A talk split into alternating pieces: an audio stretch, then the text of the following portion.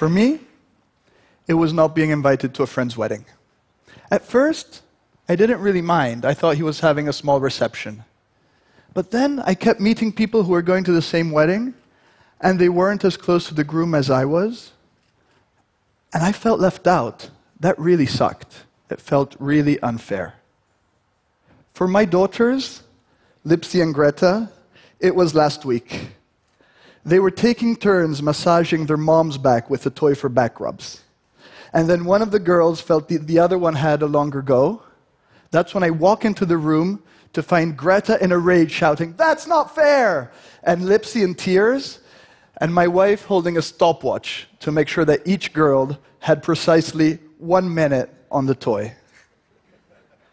So if you're anything like me or my girls, the last thing that upset you probably also had to do with unfairness.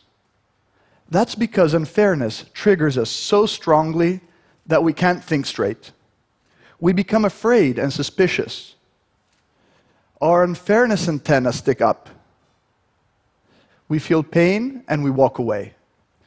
Unfairness is one of the defining issues of our society. It's one of the root causes of polarization, and it's bad news for business. At work, unfairness makes people defensive and disengaged. A study shows that 70% of workers in the US are disengaged. And this is costing the companies $550 billion a year, every year. This is like half the total spend on education in the US. This is the size of the GDP of a country like Austria. So, removing unfairness and promoting fairness should be our priority. But what does it mean in practice? Is it about more rules? Is it about systems? Is it about equality? Well, partly.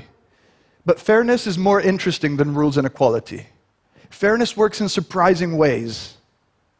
15 years ago, I left a US investment bank to join a large Italian state owned oil company. It was a different world. I thought the key to getting the best performance was a risk reward system where you could give the high performers bonuses and promotions and give the underperformers something to worry about. But in this company, we had fixed salaries and lifelong jobs. Careers were set. So my toolkit wasn't very effective. And I was frustrated.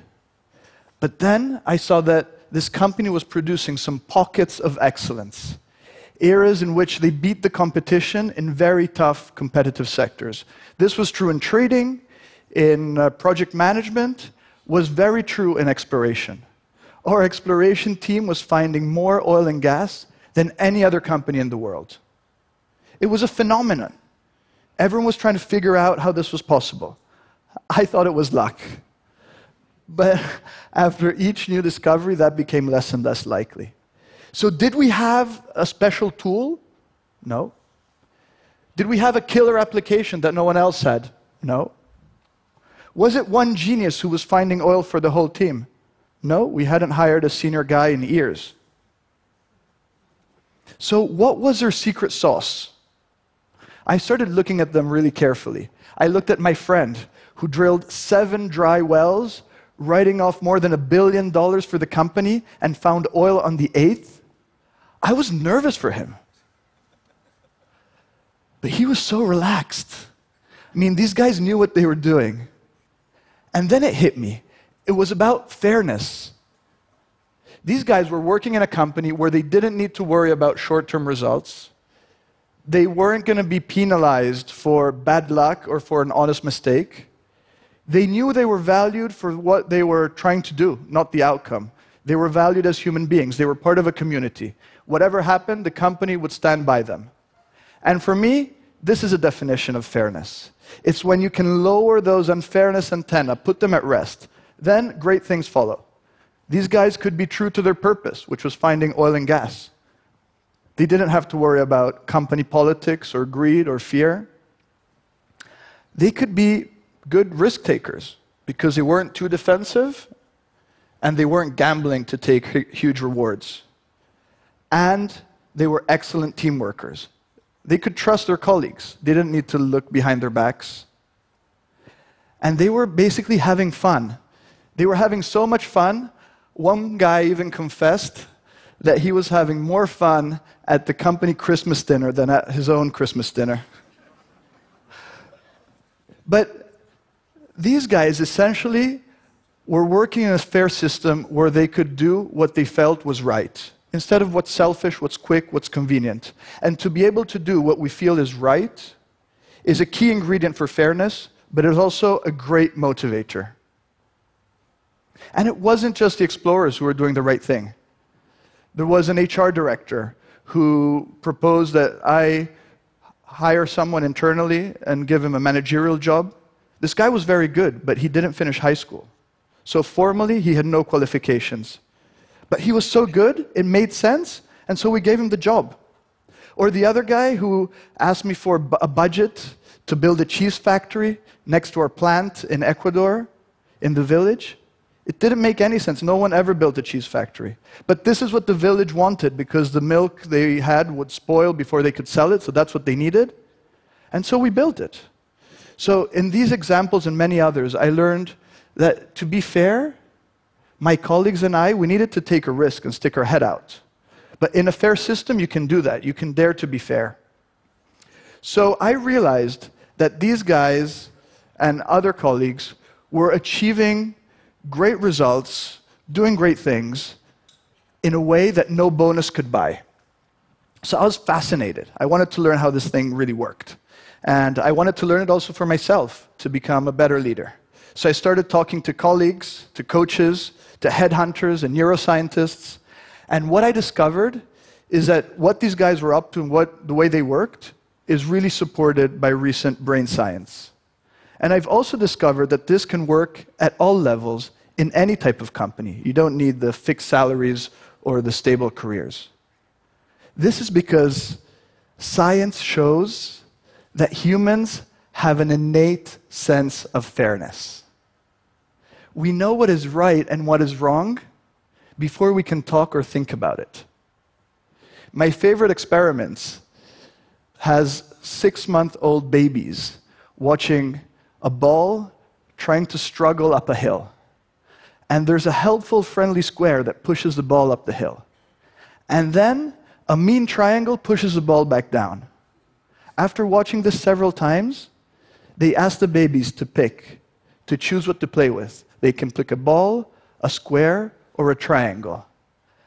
They never pick up the triangle. All the babies want to be the square. And science also shows that when we see or perceive fairness, our brain releases a substance that gives us pleasure, proper joy. But when we perceive unfairness, we feel pain. Even greater pain and the same type of pain as if I really hurt myself. That's because unfairness triggers the primitive, reptile part of our brain, the part that deals with threats and survival.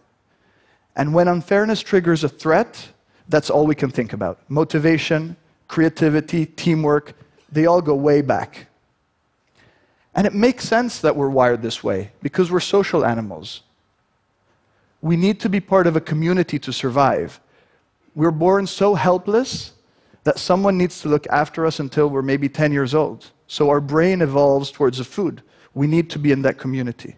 So whether I like it or not, not being invited to the friend's wedding generates, my lizard brain is generating the same response as if I'm about to be pushed out from my community.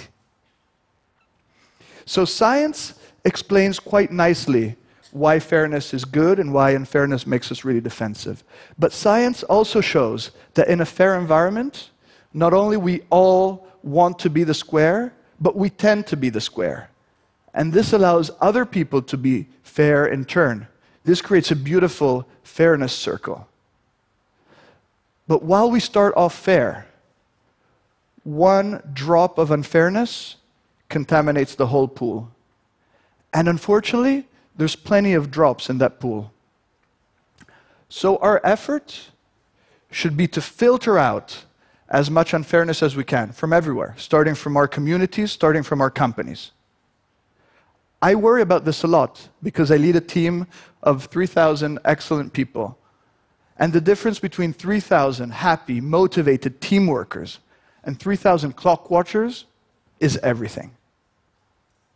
So, the first thing I try to do in my fairness crusade is to try to take myself out of the equation. That means being aware of my own biases. For example, I really like people who say yes to whatever I suggest. but that's not very good for the company and not very good for anyone who has different ideas. So we try to actively promote a culture of diversity of opinions and diversity of character. The second thing we do is a little more procedural. We look at all the rules, the processes, the systems in the company, the ones we use to take decisions and allocate resources, and we try to get rid of anything that's not very clear, not very rational, doesn't make sense, and we also try to fix anything that's limiting the transfer of information within the company. We then look at the culture and the motivation for the same reasons. But my point is that however hard you look at the rules, the processes, the systems, and we have to do that, but however hard we look, we're never going to do enough to get to the real essence of fairness. That's because the last mile of fairness requires something else. It's about what people's emotions are, what their needs are, what's going on in their private lives, what society needs. These are all questions and elements that are very hard to put into a spreadsheet, into an algorithm. It's very hard to make them part of our rational decision. But if we miss these, we're missing key important points. And the outcome is likely to feel unfair. So we should cross check our decisions with our fairness center switched on. Is it right that this guy should get the job he's really hoping to get? Is it right that this guy should be fired? Is it right that we should be charging so much for this product? These are tough questions. But if we take the time to ask ourselves whether the rational answer is the right one, we all know deep inside what the answer is. We've known since we were babies. And to know what the right answer is, is pretty cool for decision making. And if we turn on our hearts, that's the key to getting the real best out of people because they can smell it if you care. And only when you really care, they will leave their fears behind and bring their true selves to work. So, if fairness is a keystone of life, why isn't every leader making it their priority? Wouldn't it be cool to work in a company that was more fair?